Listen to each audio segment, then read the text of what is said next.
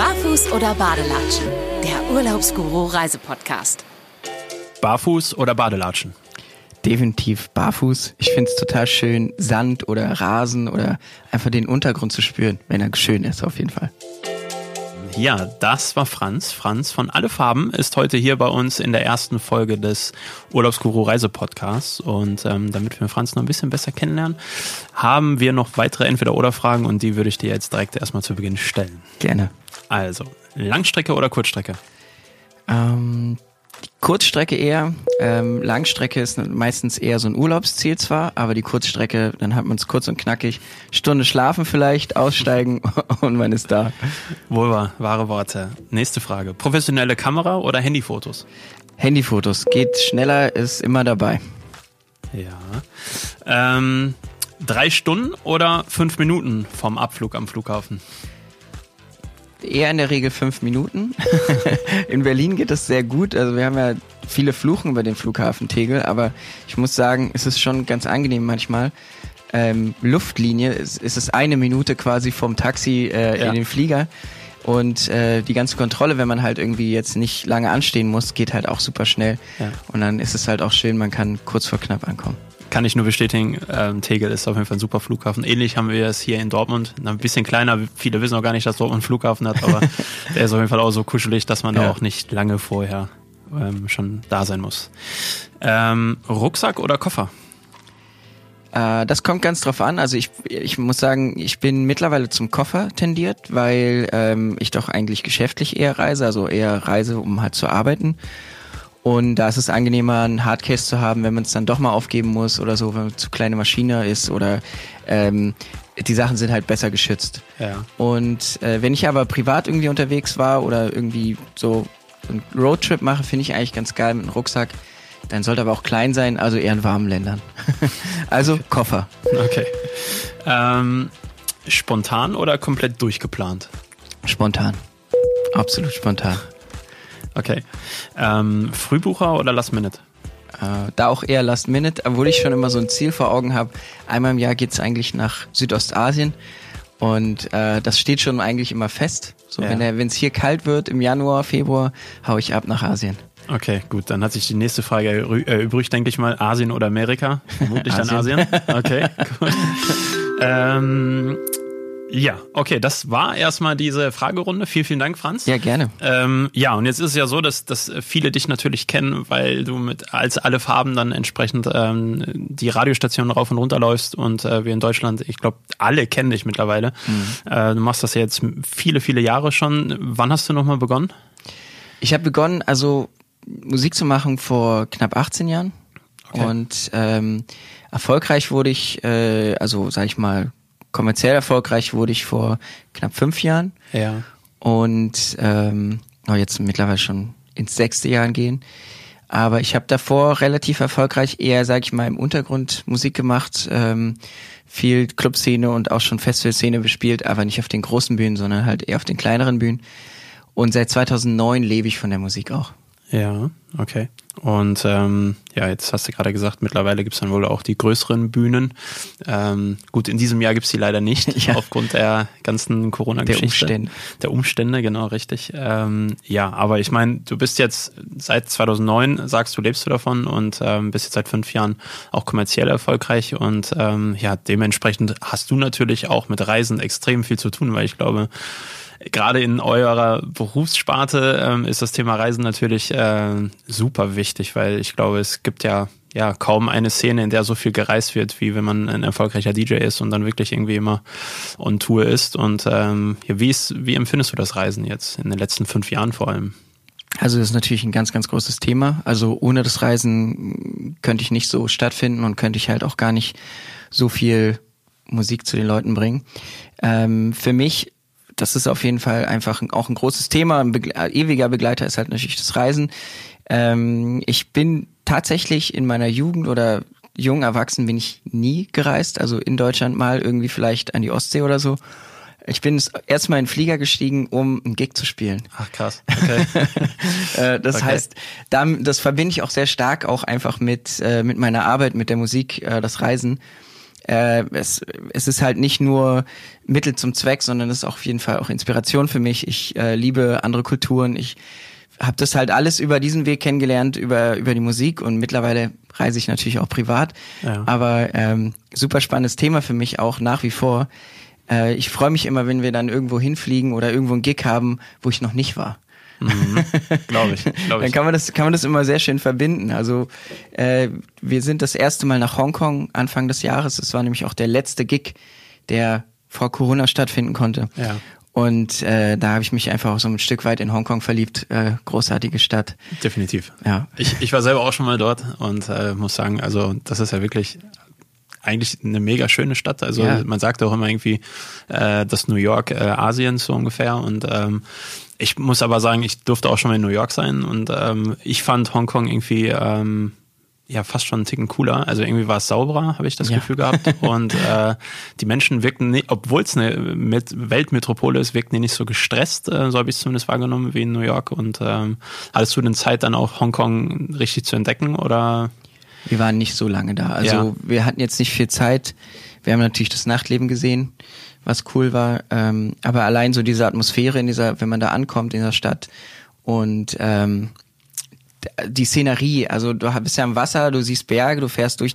Es ist, also man kann sich kaum vorstellen. Ich äh, habe keine Stadt kennengelernt, die so ist. Und äh, das war auf jeden Fall eine spannende Reise und äh, quasi ein schöner Abschluss für dieses Jahr im Februar. Im Februar der Abschluss des Jahres. Ja, ja, ja klar. Äh, ja, so ist das. Ich versuche es mit Humor zu nehmen und ja, äh, ich, also ich finde, das ist für mich eigentlich auch ein guter Weg, mit, mit sag ich mal, der Krise umzugehen. Ähm, einfach mit einem Lächeln in die Zukunft blicken, gucken, dass man das Beste draus macht. Dieses Jahr waren dann halt leider nicht so viele Reisen. Ich bin in Autokinos gewesen in Deutschland. Wir hatten äh, eine Show in Düsseldorf, eine Show in Bonn. Ähm, wir waren auf dem Mini Perukaville in Weze. Ansonsten war leider wenig mit Reisen, aber äh, man, mhm. man guckt gerne jetzt irgendwie, also was ich gerne mache, wenn ich jetzt irgendwie in, mein, in meine Fotos gucke, ich gucke mir Reisen an. Was ich bevor, bevor Corona nicht gemacht habe. Ich muss sagen, jetzt schwelge ich in diese Erinnerung. Ja. Ich hatte gar nicht die Zeit, sage ich ja. mal, mir anzugucken, wo war ich denn überall, was, was habe ich erlebt. Ja. Und deswegen war auch die Erinnerung mit Hongkong gerade noch so präsent. Ja, verstehe. Ähm, ja, jetzt bist du fünf Jahre, sage ich jetzt einfach mal, durch die Welt gejettet und äh, von Termin zu Termin.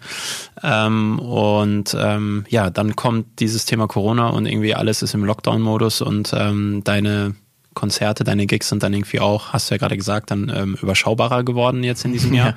Du hast also mehr Zeit gehabt, um Luft zu holen. Du hast die Zeit genutzt, um äh, dich mit Urlaubsfotos zu inspirieren.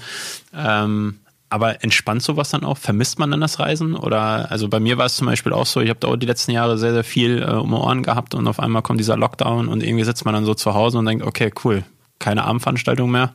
Am Wochenende gibt es jetzt keine Partys mehr und so weiter mhm. und so fort. Und ähm, ja, also man kann ja auch Kraft rausziehen. Wie ist es jetzt bei dir so nach den ersten Monaten, wo es ein bisschen ruhiger gelaufen ist?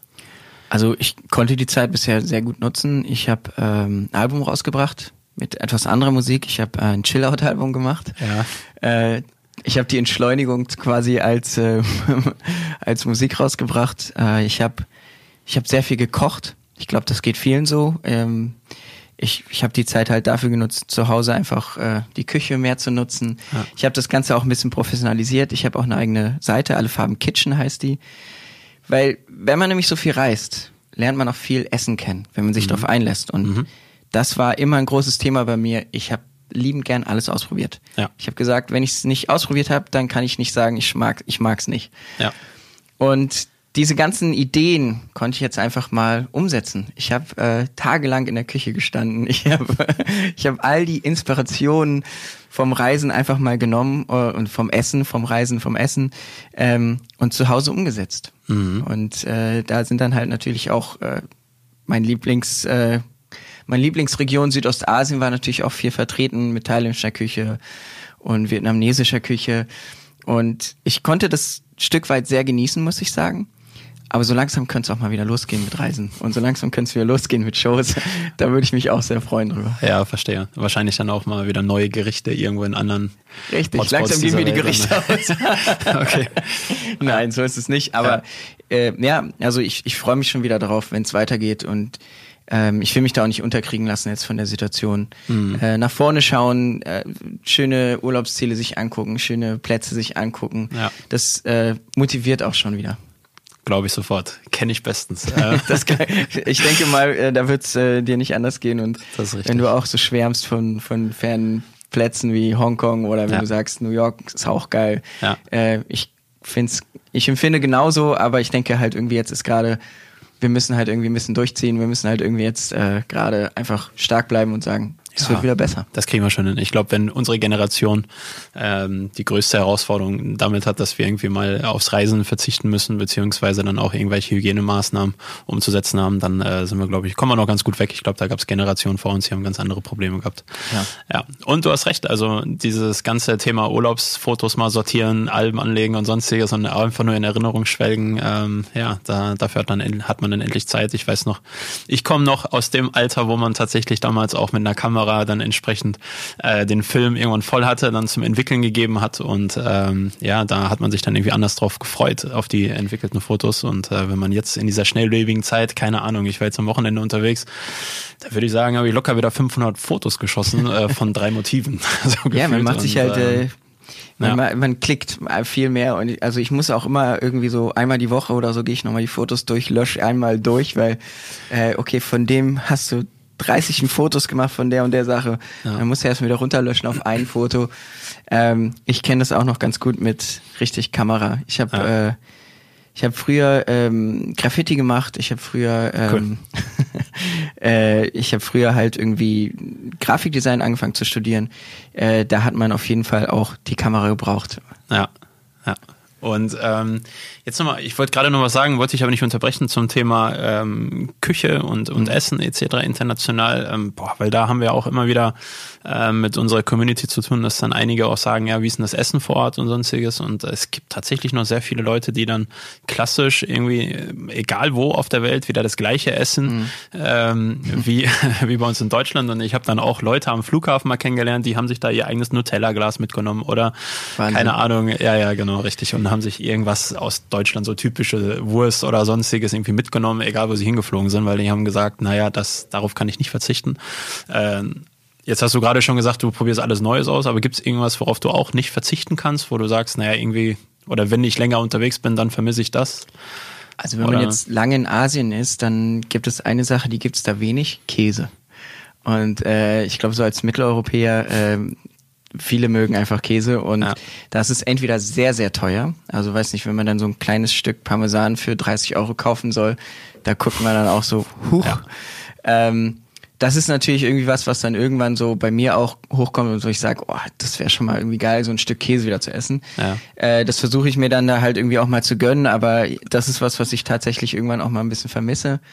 Aber du äh, packst äh, jetzt keinen Käse schon vorher in den Koffer. Nee, aber das ist halt auch eher sowas, wenn ich dann, ich verbringe ja auch länger Zeit da. Also ich ja. ähm, teile so ein bisschen äh, meinen Winter auch äh, ähm, die Zeit, dass ich dann halt auch da Zeit verbringe ähm, und von da aus auch arbeiten kann, von da aus auch ähm, flexibel, ich tour dann da oder wir machen ja trotzdem, ich bin trotzdem weiter erreichbar, ich ja. bin an den Mails dran. Ähm, das passiert halt einfach nur im Warmen dann. Was ganz schön ist, ich glaube, das ist ein riesiger Luxus natürlich. Mm, und ich, ich bin dann halt eher so, wenn ich dann sechs Wochen da bin, dann irgendwann kommt dann so, hm, jetzt wäre es mal geil, ein Stück Parmesan zu essen kann ich nachvollziehen. Ähm, sechs Wochen sagtest du jetzt gerade, bist du, du hast jetzt gesagt, jedes Jahr? Ein bis drei Monate bleibe ich in Asien. Okay, mega Jahr. cool. Ja. Und ähm, warum Asien dann in dieser Hinsicht? Was fasziniert dich so sehr an Asien, dass es jetzt nicht irgendwie auch mal die anderen Kontinente geworden sind in den letzten Jahren? Ähm, zum einen für mich ist das ein schönes, einfaches Leben da. Ich mag die Küche, ich mag, also ich mag das Essen da. Ähm, es ist vielseitig, trotzdem, du hast halt viel, viel frische Sachen. Du hast halt äh, trotzdem, wenn du Bock hast, auch ähm, Fleischgerichte oder so. Ähm, du findest halt irgendwie für viele, viele Geschmäcker findest du dort. Wenn ich jetzt irgendwie Südamerika, da ist nicht überall so, dass man irgendwie gutes Essen kriegt, da ist dann halt Reis und Bohnen. Äh, oft die Wahl. Ja. Äh, von daher, das ist halt ein großer Punkt. Äh, und dann gab es mal einen Zufall. Ich habe nämlich äh, einen Thai kennengelernt ähm, und seine Familie dann im Umkehrschluss. Ja. Und habe mich mit dieser Familie total angefreundet und verbringe jetzt halt die meiste Zeit auch in Thailand bei dieser Familie. Ich habe da so eine kleine Hütte. Ach cool. Ähm, ich darf die Küche mitnutzen. Ich äh, unternehme halt mit dem Bank heißt er, ja. äh, dem Sohn der Familie, unternehme halt total viel da. Wir fahren dann irgendwie raus aufs Wasser oder äh, keine Ahnung, wir veranstalten da Partys zusammen. Also es gibt halt jede Menge äh, tolle Sachen, die man machen kann. Und wenn man halt dann auch nicht diese Basis hat, ich habe dann angefangen, Parteiwörter zu lernen mit dem und äh, deswegen fühle ich mich halt auch so wohl da. Ja.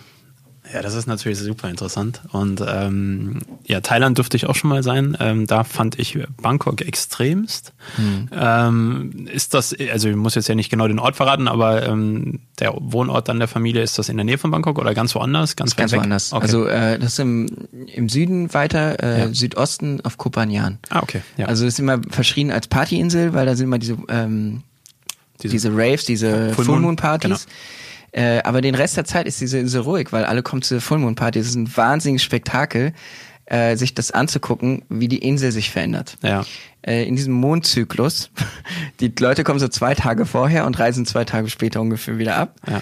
Und dann äh, hat man so so ein Schlagzeit, wo dann auf dieser Insel 20, 30.000 Leute mehr sind, die da auch irgendwie unterkommen. Wahnsinn, ja. Und dann fahren noch zur Full Moon Party fahren dann noch Leute mit Speedboats ran. Also diese Insel am Full Moon Tag ist unfassbar voll. Okay. Und dann nimmt es wieder ab und dann hast du diese Inseln, bist du irgendwo in einem Café, in einem Restaurant und dann kannst du so an so einem, an so einem Strand, der super schön ist, da sitzen dann drei Leute und guckst den Sonnenuntergang an, weil dann kein Arsch mehr da ist. Ja. Dabei ist es eine wunderschöne Insel und hat sehr viel. Also gerade im Norden ist halt diese Party nicht. Ja. Und da hast du dann auch irgendwelche Naturschutzgebiete und so. Ja. Ja, sehr, sehr schön. Ja. Ich war damals nicht auf dieser Insel, ich war auf anderen Inseln noch und äh, wo, wo warst du? Ähm, auf Phuket war ich dann. Mhm. Ähm, Genau, Bangkok und Phuket waren es, glaube ich, nur. Ja, die sind sehr, sehr, und, sehr äh, überlaufen auch leider manchmal. Ja, richtig. Wobei das jetzt auch schon irgendwie, glaube ich, zehn Jahre her ist. Also ähm, da fing es an. Da fing es an, richtig. Komisch. Was war denn vor? Ja. Aber, aber man kann, man kann es. Äh, es ist auf jeden Fall äh, toll für für alle Reisenden, weil ich finde, man kann Kultur dann auch erleben. Also es ja. ist zwar sehr touristisch, man kann Kultur immer noch erleben und die haben tolle Struktur, was für Reisen angeht. Also die helfen dir überall, das die die sind sehr freundlich. Total. Also wenn du wenn du irgendwie einsam und verlassen am Bahnhof oder irgendwo stehst, dann kommt jemand, guckt dich an, fragt dich, wo willst du hin, was äh, wie kann ich dir helfen? Ja.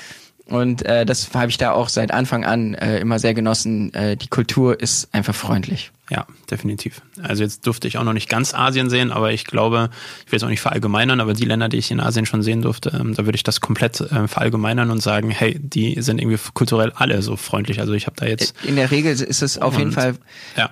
Ich glaube, es liegt ein bisschen daran, ist, also das möchte ich unbedingt, nicht unbedingt ausweiten, aber ich habe so ein bisschen Gefühl, liegt auch daran, äh, dass viele Buddhisten da sind und die Einstellung von Buddhisten ist halt, äh, wenn du Gutes gibst, kriegst du Gutes zurück. Ja. Und ähm, das erlebt man halt in diesen Ländern einfach auch. Ja, das ist richtig. Ich weiß, also wenn du hier in Deutschland, ist jetzt auch, ist jetzt vielleicht äh, ähm, plakativ gesprochen, aber ich glaube, wenn du hier jetzt irgendwie auf einer Verkehrs- ähm, oder auf einer Straße, wo viele Menschen irgendwie über den Bürgersteig gehen, wenn du da irgendwie stehen bleibst und dann irgendwie ein Foto ähm, von deiner Partnerin oder von deinem Freund machen willst und äh, dann, dann interessiert das keiner, laufen nee. alle durchs Bild. Und äh, ich werde das nie vergessen, als wir in Hongkong waren, dann gab es irgendwie so einen schönen Torbogen und dann habe ich meine damalige Freundin, jetzige Frau, dann da irgendwie so positioniert und gesagt, komm, das sieht so schön aus, ich mal jetzt mal ein Foto von dir. Und dann war da aber so viel Hektik und auf einmal sind die Leute einfach stehen geblieben ja, und haben gewartet, bis Tat, wir das Foto ja. geschossen haben und danach sind die alle weitergegangen.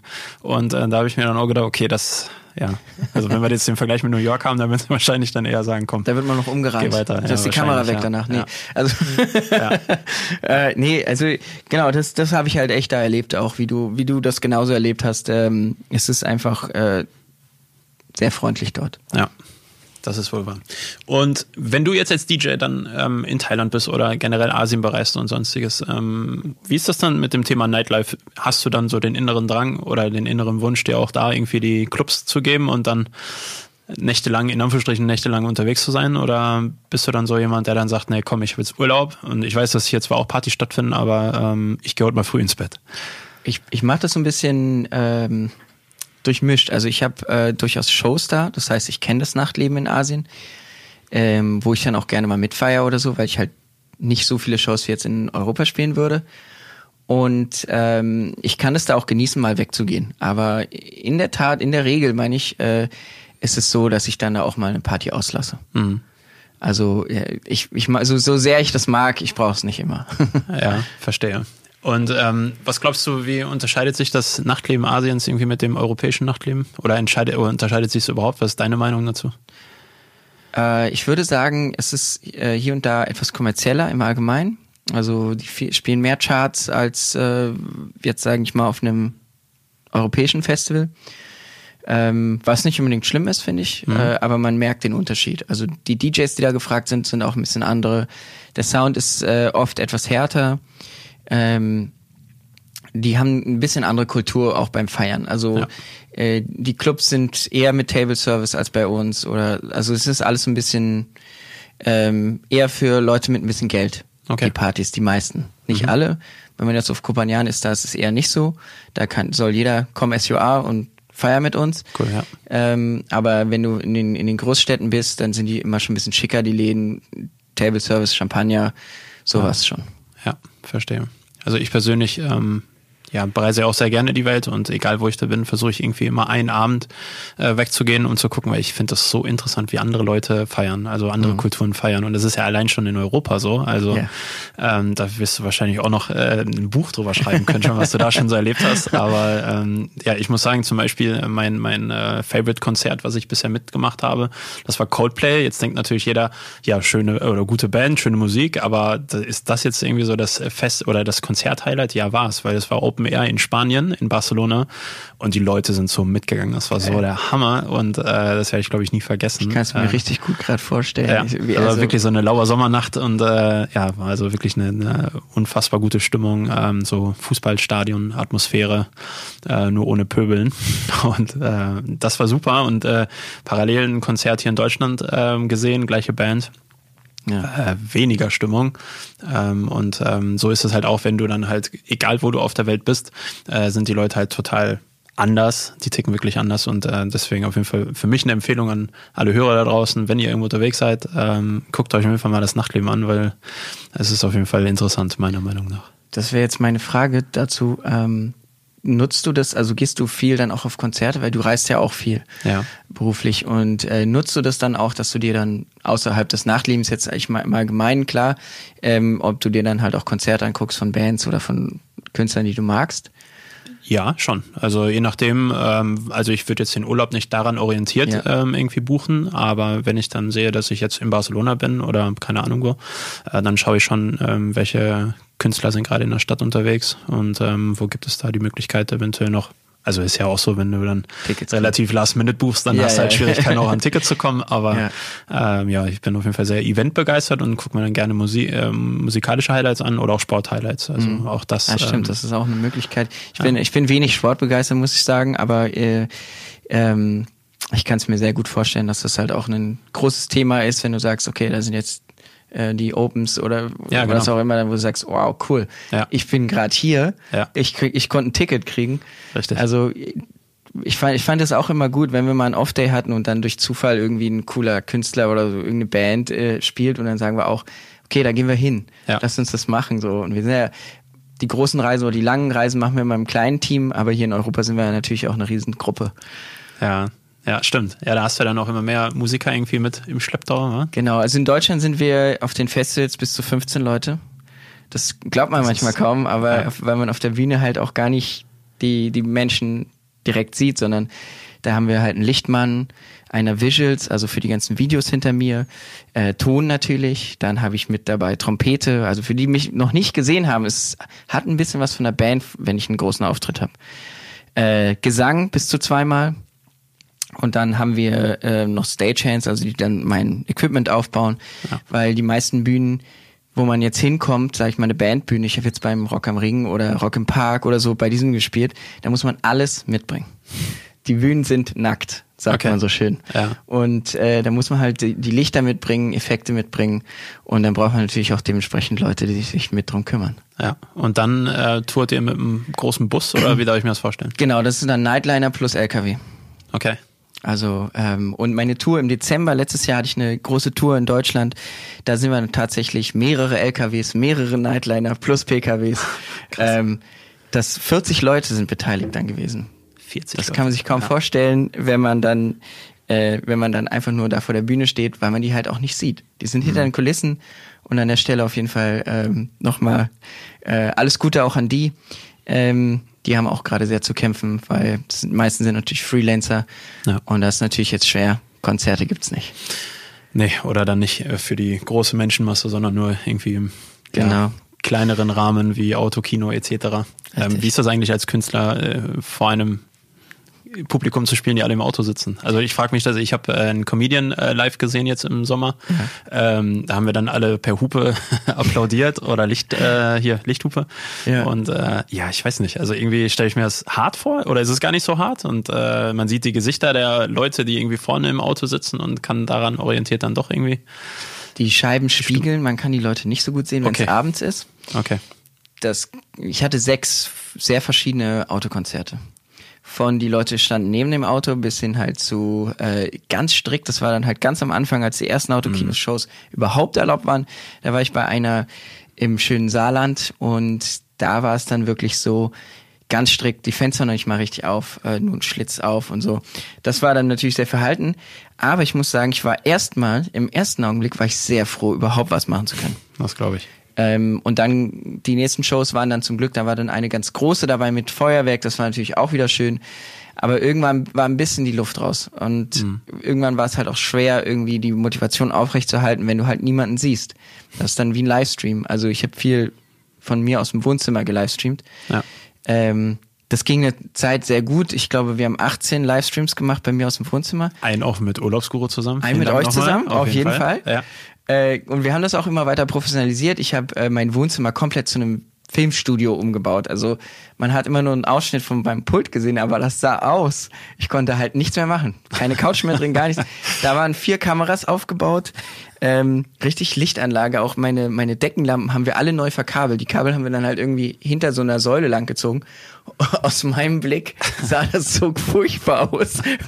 Nichts versteckt von den Kabel, weil war ja auch kein Publikum da, nur die ja. Kameras. Ja. Äh, letztendlich äh, bin ich jetzt ganz froh, auch wieder mein Wohnzimmer zurückzuhaben, aber es war eine coole Zeit irgendwie auch. Ja, ich habe äh, auch im Wohnzimmer getanzt, das weiß ich noch ganz genau, als du an dem Abend aufgelegt Wahnsinn, hast. Wahnsinn, wie alle in ihren Wohnzimmern, genauso wie du, ey, das das fand ich auch. Ich dachte auch am Anfang, ist es irgendwie ein bisschen bescheuert, weil also ganz so oft tanze ich jetzt nicht. Also manche machen das vielleicht beim Putzen oder sonstiges. Ich ähm, äh, tanze eher weniger im, im Wohnzimmer, aber da habe ich dann auf jeden Fall getanzt und am Anfang ja. habe ich mich auch erst ein bisschen bekloppt gefühlt und dann, äh, ja, dann ging das. Dann waren wir da ein paar Leute und dann. Man kann den auch noch sehen, euren äh, oder unsere Zusammenarbeit da, ähm, die Urlaubsguru Livestream. Ich weiß nicht, ob er noch Facebook ist, da ist glaube ich gemutet, aber ja. auf ähm, YouTube findet ihr den noch. Okay. Wenn ihr mal reinhören wollt. Sehr, sehr guter Tipp auf jeden Fall. Ja. Ähm, ja, und ein Thema äh, Konzerte in Deutschland etc. Jetzt in, du hast ja gerade auch schon mal Bonn erwähnt, da durfte ich dann auch im Publikum sein, da mhm. äh, habe ich deine Show dann auch genossen, da saßen wir alle am Tisch und das ist ja auch richtig geil organisiert gewesen. Größte Open Air ähm, ähm, Festival sozusagen jetzt hier im Corona-Sommer in Deutschland. Ja. Ähm, ähm, tolle aber, Location auch. Tolle Location, einfach alles super geil organisiert. Äh, man hat sich sehr wohl gefühlt, man konnte, das ist ja auch sehr unüblich für Konzerte, dass man irgendwie sich die Sachen an den Tisch äh, bestellen das kann. Das haben viele also, Leute sehr genutzt benutzt. Ja. Man konnte Fässer ans Tisch, an den Tisch stellen. Ich habe, ich habe die Fässer rollen sehen, sag ich mal. Ja, aber natürlich konnte man nicht tanzen und, oder man durfte nicht tanzen. Das war vom Ordnungsamt leider nicht äh, erlaubt und ähm, ja, von daher freue ich mich einfach, wenn es hoffentlich dann nächstes Jahr wieder irgendwie auch mit Tanzen möglich ist und ja, ähm, ja dann äh, werden wir dich dann hoffentlich wieder auf den größeren Bühnen sehen. Ähm, auch bei Perukaville durfte ich dich einmal sehen und durfte deine ganze Crew, weil da gab es ja noch äh, ja. andere Künstler, die ähm, zu euch gehören, ähm, die dann auch vorher und nachher noch ähm, gespielt haben und äh, es war schon einfach geil. Also eine klare Empfehlung hier. Wenn okay. das wieder losgeht, dann auf jeden Fall mal zu einem deiner Gigs gehen, ja. Ja, auf jeden Fall. Komm vorbei. Ja. Äh, es lohnt sich. Äh, es ist einfach auch eine runde Show. Ähm, auch gerade mit den Live-Elementen. Ähm, das bege also es begeistert die Leute auch immer, weil viele Leute wissen gar nicht, die denken, ich bin da, stehe da oben, drück Knöpfchen, bin halt sozusagen ähm, in Klammern nur der DJ, aber da gehört halt weitaus mehr dazu. Also wir, wir machen halt eine richtige Show. Ja. Und es macht halt auch richtig Spaß mit so einem Team äh, im Hintergrund und es macht halt auch richtig Spaß, wenn das Licht auf die Millisekunde sitzt und äh, und die Videos und dann habe ich halt irgendwie, wenn man meine Musikvideos kennt, da sind dann auch Ausschnitte aus den Musikvideos mit eingebaut. Ähm, es ist es ist halt viel durchdacht und wir arbeiten natürlich an der Show auch immer weiter und äh, das sieht man und ähm, das sehe ich auch immer im Publikum, die Freude und wie alle mich anlächeln und ich zurücklächle. Ja, das muss echt geil sein, auf ja. jeden Fall. Ähm, wenn du so durch Deutschland tourst, dann fährst du auch viel, hast ja gerade gesagt, mit einer großen Crew durchs Land etc. Ja. Und wenn wir uns jetzt mal auf das Reiseland Deutschland irgendwie so ein bisschen konzentrieren, ich meine, ähm, ich würde jetzt auch sagen, dass ich schon ein bisschen was von Deutschland gesehen habe, aber wahrscheinlich nicht äh, annähernd so viel wie du. Ich sehe äh, auch viele Kuhkäfer. Ja. Die großen Festivals sind natürlich, an, natürlich nicht an den Großstädten, weil es ist laut, man würde viele Leute stören. Ja. Äh, deswegen ähm, kenne ich durchaus manche Orte, wo, wo man gar nicht drauf kommt. Ja, ich weiß noch, Franz Beckenbauer, 2006 äh, Weltmeisterschaft in Deutschland, ist er dann mit dem Helikopter immer von Spielort zu Spielort geflogen. Dafür wurde er natürlich auch kritisiert, wie ähm, ja, ja. zu Recht teilweise auch, aber ähm, er war ja Repräsentant der Weltmeisterschaft und musste entsprechend dann auch zusehen, dass er dann irgendwie von, von Spielort zu Spielort kommt und das war für ihn der schnellste Weg. Ja. Und äh, er hat nachher gesagt als Fazit, ähm, Leute, ihr wisst gar nicht, wie grün Deutschland ist. Und wenn du jetzt gerade von Kuhkäffern sprichst und so weiter, ich denke, da wirst du vielleicht auch in die Richtung was sagen können. Deutschland ist definitiv, ähm, also auch, weiß nicht, wir haben, wir haben Umweltplaketten mit den Autos, wir ähm, ist viel, hier ist viel mehr ein Umweltbewusstsein als in den meisten Ländern der Welt. Das merkt man, wenn man so viel reist. Ähm, und wir, wir haben natürlich auch nicht die schönste Ökobilanz, ähm, aber da habe ich mal ein sehr schönes Zitat gehört von Paul von Dyck. Ich weiß nicht, ob manche kennen ihn vielleicht noch. Äh, eine Trance-Legende, ähm, DJ-Legende aus den letzten Jahrzehnten. Ähm, der hatte mal in einem Interview gesagt, ähm, auf die Frage, ja, wie sehen Sie das denn äh, mit Ihrer Ökobilanz? Sie fliegen ja viel, ähm, Sie haben ja einen grausamen ökologischen Fußabdruck. Dann meinte er, ähm, ja, wie wär's denn, wenn alle Leute zu mir fliegen müssten? Das wäre viel schlimmer. Ich fand das gar nicht schlecht, weil tatsächlich habe ich auch selber Fans, die mir hinterherreisen. Ähm, wenn ich bei ihnen bin, dann müssen die nicht reisen. Und äh, dann würde ich schon sagen, dass es eigentlich besser ist, wenn ich zu den Leuten komme. Und ich mache es ja auch im Rahmen meiner Arbeit. Wenn ich jetzt irgendwie die ganze Zeit mit einem Helikopter, mit einem Jet irgendwie von A nach B privat reisen würde, dann würde ich es vielleicht auch nicht ganz so äh, argumentieren können. Mhm. Und ähm, du hast gerade Jet gesagt. Also ich glaube mich zu erinnern, dass ich auch mal Fotos von einem Privatjet gesehen habe. Genau, das, das machen wir halt äh, nicht, nicht aus, äh, sag ich mal, Zwecken des äh, Komforts, weil ein Privatjet ist ja. weniger komfortabel, kann ich hier an der Stelle sagen. Außer man gibt natürlich noch ein bisschen mehr aus, dann kann man sich den einrichten lassen, wie man will. Ähm, aber in der Tat ist es so, wir nehmen den nur, wenn es nicht anders geht. Mhm. Das heißt, wenn wir zwei Shows an einem Tag machen und es gibt keine Flugverbindung äh, mit den normalen äh, sagen Linienfliegern. Wir, genau, genau, Linienfliegern. Mhm. Dann greifen wir zu einem Privatjet, was jetzt auch nicht öfter als zwei, dreimal im Jahr vorkommt. Ja. Ich bin einmal in meinem Leben Helikopter geflogen, da habe ich eine Show auf einem Berg gehabt. Ein Ski, äh, Skiort oder? Äh, ich mir das war vor? äh, Jungfraujoch. Ja. Äh, ich glaube, das ist der höchste Berg Europas. Ja. Und da habe ich oben gespielt in einem Gletscher. Super spannende Geschichte. Ähm, da war es nämlich aber so, das, das war zeitgleich die Tour im Dezember und da wäre es gar nicht anders gegangen. Wir hätten es zeitlich nicht geschafft, wir haben es aber noch mitgenommen, ja. vor allem weil es halt auch so ein spannendes Thema war und ähm, im Rahmen der Tour natürlich auch eine schöne Werbung da oben zu spielen. Vollkommen, klar. Also das ist dein einziger Helikopterflug bisher? Das war mein einziger Helikopterflug ja. in meinem Leben. Ja. Spannend auf jeden Fall. Ich, ich habe mittlerweile zwei ähm, geschafft. Jetzt sage ich geschafft, weil das ist für mich immer, also vorher bin ich so, ja, Höhenangst eigentlich nicht, aber es gibt schon so gewisse Sachen, die äh, muss, muss ich nicht unbedingt haben. Aber wenn man dann eher mal einmal oben ist und dann die, diese Natur von oben sehen kann. Also ich habe einen auf Hawaii machen dürfen, mhm. meinen ersten. Und da war ich so aufgeregt, weil ich habe auch die ganze Zeit gedacht, so jetzt gleich muss ich, äh, ja, und äh, mir mal alles durch den Kopf gehen lassen und so weiter. Und äh, nein, hat alles geklappt. Ähm, was natürlich richtig fies war, war, dass es danach dann ein Video gab. Ähm, einmal haben die, also die haben zwei Kameras gehabt, das Ach, wusste ich aber vorher dir? nicht. Einmal von innen, oh, einmal von außen. Und ja, meine Frau hat natürlich das Video direkt gekauft, äh, weil da hat sie was in der Hand. Äh, also ja. ist natürlich schön, wie, wie man mir die ganze Zeit diesen Stress ansieht. Also ich glaube, das hätte es da, hätte eine gegeben bei mir, dann wäre das auch äh, so ja. gewesen, weil äh, erst war es cool und ja. dann sind wir ein bisschen höher, weil es ja wirklich hoch und dann diese Windböen und dieses, du hast das Gefühl, das ist nur so ein Papierflieger ja. plötzlich. Ja. Wenn du so ein bisschen Wind kommt, dann bist du gleich irgendwie zehn Meter nach links und dann wow. Ja. Und dann irgendwann ha habe ich mich auch krass festgehalten. Und äh, das hält man auf jeden Fall gut einfangen können. Ein Highlight habe ich noch in dieser Hinsicht und zwar ähm, haben wir mit Urlaubsguru einen Zeppelin, mhm. den wir hier in Nordrhein-Westfalen, viele Hörer aus Nordrhein-Westfalen kennen ihn, weil er ist an gewissen Großveranstaltungen ist er schon mal geflogen. Ja. Und ähm, ja, der flog natürlich auch mal hier über das Stadtfest in Unna aus meiner Heimatstadt und da habe ich dann auch gesagt, äh, da wurde ich gefragt, willst du mal mitfliegen? Da habe ich natürlich gesagt, ja klar, diese Chance darfst du ja nicht entgehen lassen. Nee. Boah. Also das ist ja nur eine Seifenkiste sozusagen mhm. und daran hängt dieser, dieser, äh, dieses Luftschiff.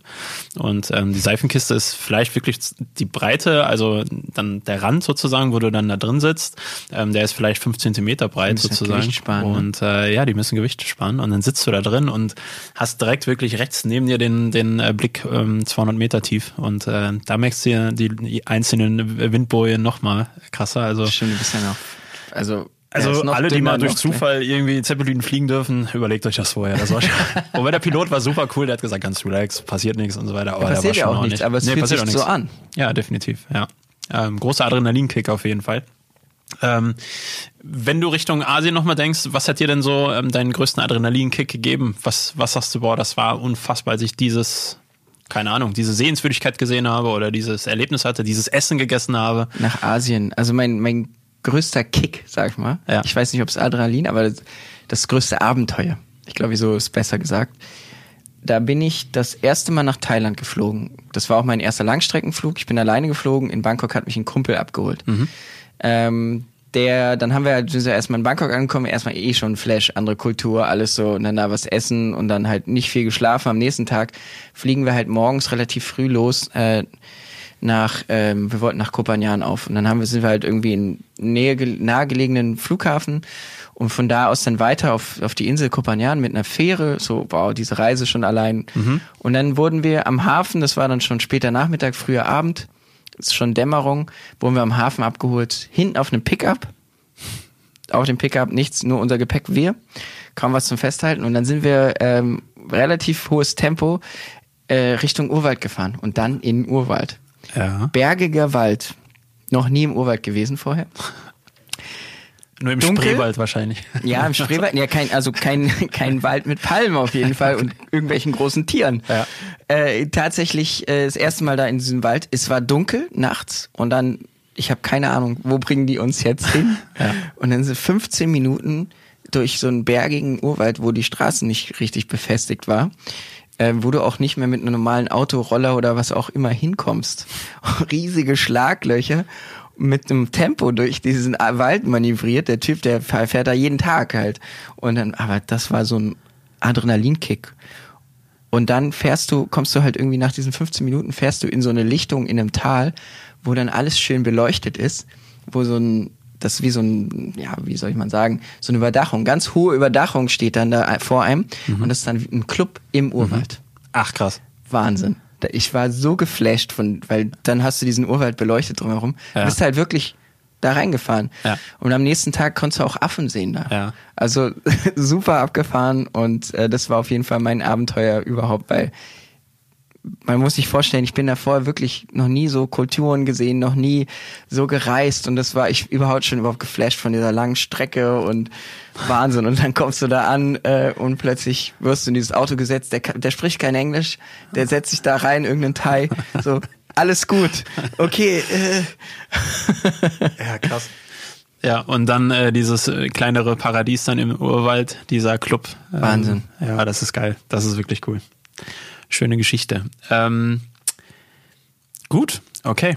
Also, wir kommen jetzt, glaube ich, so langsam zum Ende. Ich würde gerne nochmal, und das machen wir, ähm, oder möchte ich gerne jetzt in, in allen Folgen des Podcasts machen. Ich meine, ähm, wir reden immer über die ganze weite Welt und ähm, sprechen dann, wie schön die weite Welt ist und was es da für Paradiese gibt. Ähm, ja. ähm, aber natürlich haben wir auch über Deutschland gesprochen, weil Deutschland auch sehr viel zu bieten hat. Und ich ähm, würde gerne immer die Chance nutzen, dass man auch so ein bisschen Werbung für seine Heimat machen kann. Jetzt kommst du ja aus Berlin. Ich komme aus Berlin, ja. Da waren natürlich schon viele von uns, ähm, von den Hörern sehr, sehr viele bestimmt. Aber ähm, trotzdem gibt es ja auch immer so ein paar ähm, Insider-Tipps etc. Und ähm, wie würde dich für dich, wenn du jetzt Tourist in Berlin wärst oder du würdest uns jetzt irgendwie in, in, als Touri-Planer sozusagen einen Tag äh, stricken müssen, was wäre da so dein Tipp? Also jetzt denke ich vor allem an, an die Küche, also kulinarischen mhm. Tipp vielleicht. Wo gibt's die beste Currywurst oder wo gibt's das beste Restaurant?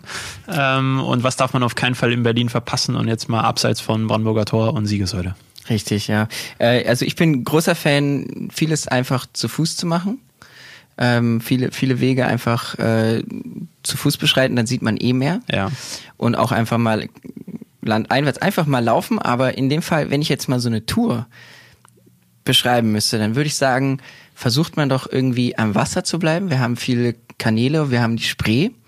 Ähm, ich finde es ganz geil, man kann nämlich die meisten Sachen ablaufen. Also man kann äh, eine Landwehrkanal-Tour machen. Mhm. Und dann gibt es tolle, tolle Stops. Zum Beispiel hat man in der Nähe dann Curry 36, so richtig berlinerisch.